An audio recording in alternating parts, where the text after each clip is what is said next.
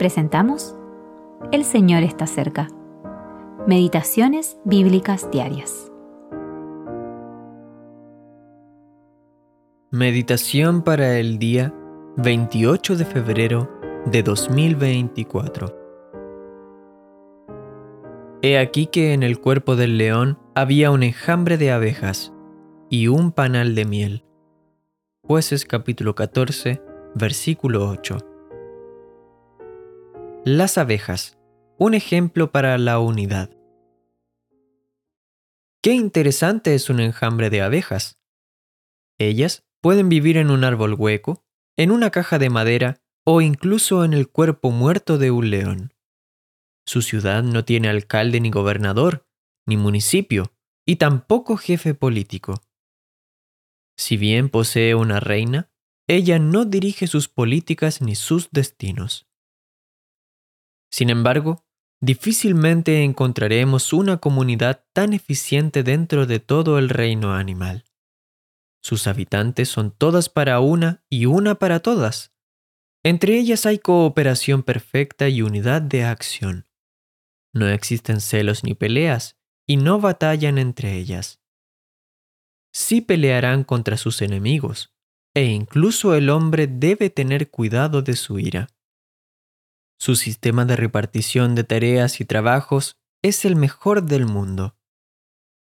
Cada obrera conoce su trabajo y lo lleva a cabo sin alardear o mostrarse a su patrón, pues no existe un patrón. En la ciudad de las abejas no hay problemas de desempleo. Quizás Dios quiere que consideremos a estas pequeñas y fascinantes criaturas y aprendamos cómo debemos funcionar en las asambleas de los santos. Cuán brillante sería el testimonio del Señor si existiera cooperación estrecha y unidad entre los creyentes. Si reconociéramos que el enemigo es el diablo y no nuestros hermanos, si cada miembro del cuerpo obrara según las habilidades que Dios le dio. Romanos capítulo 12 versículos 6 al 8. A diferencia de las abejas, que actúan por instinto, nosotros tenemos un patrón real y precioso, a saber, el Espíritu Santo. Él está en nosotros y entre nosotros para glorificar a Cristo y guiarnos a toda la verdad. Cuando estamos en verdadera sumisión a nuestro patrón divino, cuánta miel nutritiva se produce entre los creyentes para gloria de Dios y para la edificación mutua en amor. Y el Dios de esperanza os llene de todo gozo y paz en el creer, para que abundéis en esperanza por el poder del Espíritu Santo.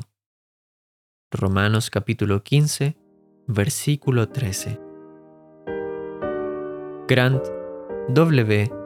Stedel